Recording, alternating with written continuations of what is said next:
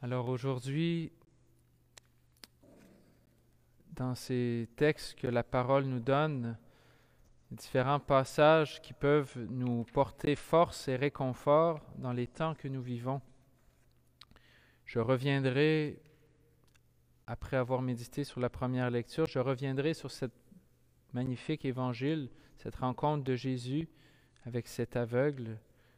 Mais avant, je vais vous parler avec la première lecture de David. Au fond, aujourd'hui, j'aimerais qu'on retienne une chose, que Dieu, dans des temps spéciaux, des temps même difficiles, choisit des gens pour aider les autres. Le premier exemple qu'on voit, eh bien, c'est justement dans cette lecture où on voit que un chef est cherché pour le peuple. Et c'est David, donc, qui est choisi. Samuel, le prophète, a été choisi par Dieu lui aussi, mais pour aller justement consacrer cet homme qui aura à guider le peuple. Et finalement, il va chez Jessé. Jessé a plusieurs fils, et Samuel lui-même, dans sa réflexion, se dit, ben, ça doit être celui que Dieu a choisi, ça doit être le grand et le fort. Euh, et finalement, ça semble pas être lui. Finalement, il dit ben, peut-être l'autre, le second, peut-être le troisième, il, il a l'air vaillant aussi.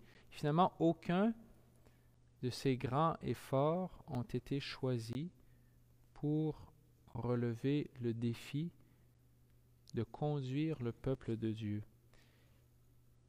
Celui qui est choisi, c'est le petit, le dernier, le petit berger, qui est même pas là avec les autres autour de la table, celui qui est à s'occuper des moutons. C'est David. David, on le sait, a été choisi par Dieu, et là Samuel va lui donner l'onction, et le texte dit qu'à partir de ce moment, il fut rempli de l'Esprit Saint. Et la force, toute la force de David n'était pas dans ses propres moyens humains, mais dans la grâce de Dieu. Peu de temps après, on le sait, le peuple hébreu était aux prises avec un immense danger qui était cette, ces guerres avec les Philistins. Et entre autres, il y a eu ce grand défi lancé par le colosse, le Goliath de ces Philistins, qui avait lancé le défi à tout Israël, Amenez votre plus vaillant guerrier, et moi je n'en ferai qu'une bouchée. Tous avaient peur, tous étaient pétris de peur devant ses ennemis, tous forts, mais en plus leur plus fort était encore plus redoutable. Personne n'osait aller l'affronter. Finalement, c'est le petit David qui lui a dit, je vais y aller, me voici, je vais y aller, avec la grâce de Dieu, non pas avec juste mes moyens, mais avec la grâce de Dieu. Il est parti avec sa fronde, ses trois petites pierres, pour affronter ce colosse, et il l'a vaincu.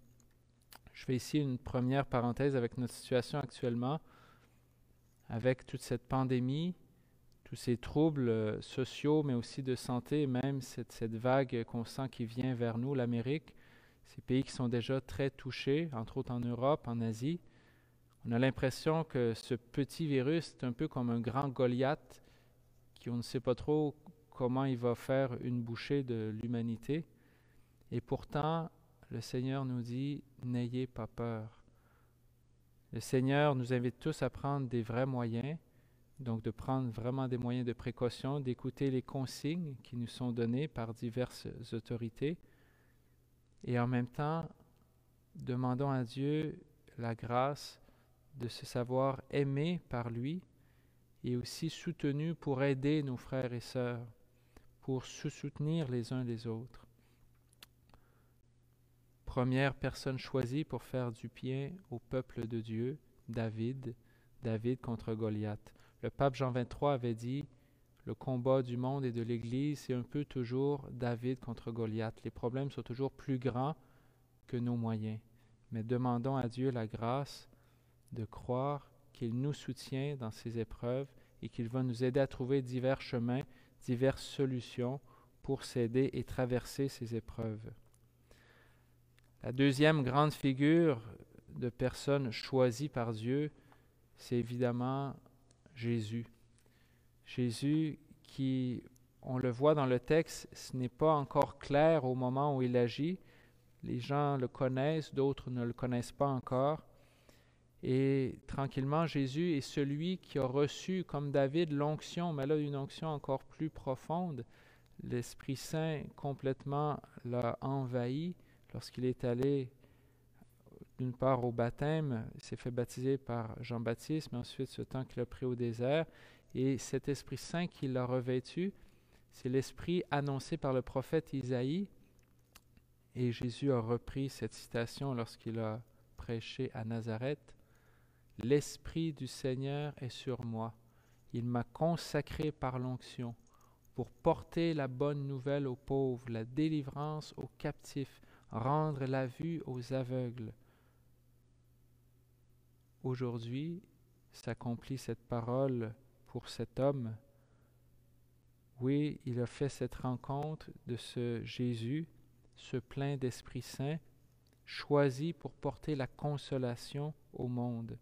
Et lui, donc, il avait sa, sa grande épreuve, son grand Goliath à lui, c'était d'être né aveugle. Alors, certains sûrement l'ont jugé tout au long de sa vie, même les disciples étaient tentés de le juger en posant la question, Rabbi, qui a péché, lui ou ses parents? Pourquoi est-il né aveugle Et quand il y a des souffrances, quand il y a des maux, c'est facile des fois de se dire, ben, il arrive telle chose à un tel ou à tel groupe parce qu'ils ont comme ci ou parce qu'ils ont fait telle chose. Demandons à Dieu la grâce de nous préserver du jugement encore une fois. Jésus, sa réponse est claire. Ni lui, ni ses parents n'ont péché, mais c'est pour que l'œuvre de Dieu se manifeste en lui. C'est pour que l'œuvre de Dieu se manifeste en lui. Encore une fois, en ce temps particulier que nous vivons, ces pandémies, à qui la faute de telle situation ou de, du, du, contexte qui se dégrade dans tel endroit ou dans tel autre? Ne cherchons pas tant des coupables, cherchons des solutions, cherchons aussi comment l'œuvre de Dieu est appelée à se manifester, entre autres par la solidarité, par la prière, par des mots de réconfort. Mais choisissons de manifester l'œuvre de Dieu en ces temps particuliers. Encore une fois, ensuite arrive ce débat avec les pharisiens qui ont du mal à reconnaître Jésus ils sont scandalisés d'un détail qui pourrait nous sembler aujourd'hui. S'ils sont scandalisés d'une chose, c'est non pas qu'il soit guéri, mais que Dieu ait fait cette guérison le jour du sabbat. Alors dans d'autres débats avec les pharisiens, Jésus va dire, mais si vous avez un animal qui tombe dans un puits, même si c'est le jour du sabbat, vous allez vous-même aller le sortir. Donc ne convient-il pas de guérir et de délier ceux qui portent la souffrance même le jour du sabbat? Donc Jésus nous invite et invitait les pharisiens à ne pas rester dans des réflexions trop étroites, mais de vraiment être déterminés à apporter la consolation, la libération, même la guérison à ceux qui souffrent. Je vous ai dit qu'il y a deux personnes qui ont été choisies, donc pour faire du bien au peuple de Dieu. David, grande figure de l'Ancien Testament. Jésus, qui est non seulement une figure parmi d'autres, mais qui est lui-même le Seigneur. Hein, il dit dans son dernier dialogue qu'il est le Fils de l'homme. Et cet aveugle dit, je crois Seigneur, je crois que tu es le Fils de l'homme, le Fils de Dieu, envoyé pour nous consoler. Nous-mêmes faisons nos actes de foi dans ce Jésus, se choisit pour nous aider en ces temps difficiles. Mais il y a une troisième personne qui est choisie par Dieu pour faire du bien aux autres. Qui est cette troisième personne? Eh bien, cette troisième personne, c'est moi, c'est toi, toi, toi, toi. C'est chacun de nous. Vous êtes cette troisième personne choisie par Dieu. Saint Paul nous le rappelle. Frères, autrefois vous étiez dans les ténèbres Maintenant, dans le Seigneur, vous êtes lumière. Conduisez-vous en enfant de lumière. Or, la lumière a pour fruit tout ce qui est bonté, justice, vérité. Sachez reconnaître ce qui est capable de plaire au Seigneur. Aujourd'hui, encore une fois en ces temps pas faciles, même difficiles, le Seigneur veut vous redire, tous ceux qui nous écoutent en ce moment, même à la maison, vous êtes choisi, tu es choisi pour être enfant de lumière. Comment le seras-tu dans ton quotidien, aujourd'hui même? Le Seigneur t'invite à être créatif, à même à prier, à inviter l'Esprit Saint, créateur, pour que tu puisses trouver des chemins pour porter les fruits dont Paul parle, des fruits de bonté, de justice, de vérité. Peut-être certains se disent, mais moi, vous savez, je n'ai pas été un enfant de cœur les derniers jours, les dernières semaines. Saint Paul nous dit, autrefois vous étiez dans les ténèbres, maintenant dans le Seigneur, vous êtes la lumière. Le passé, c'est le passé et on le donne à la miséricorde de Dieu. Donnez-le dès aujourd'hui, même à la miséricorde de Dieu dans votre cœur, dans vos maisons. Mais aujourd'hui, choisissez d'être enfant de lumière. Le Seigneur est notre berger, nous disait le psaume. Il est magnifique ce psaume. C'est d'ailleurs l'un des défis que je vous lance pour aujourd'hui, pour cette semaine, de trouver la Bible dans vos maisons. Faites une chasse au trésor, c'est un peu loin. Trouvez votre Bible, sinon il y a des applications sur lesquelles elles sont. Vous pouvez retrouver le psaume 22. Dans certaines Bibles, il porte le numéro 23.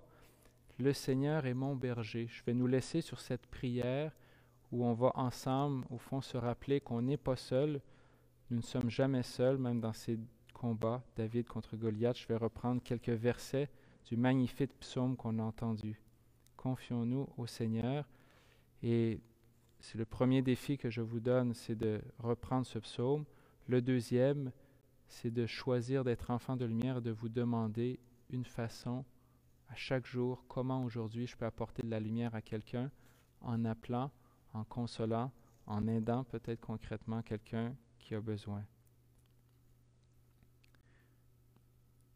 Le Seigneur est mon berger, je ne manque de rien. Sur des prés d'herbes fraîches, il me fait reposer. Il me mène vers les eaux tranquilles, il me fait revivre. Il me conduit par le juste chemin, pour l'honneur de son nom. Si je traverse les ravins de la mort, je ne crains aucun mal car tu es avec moi.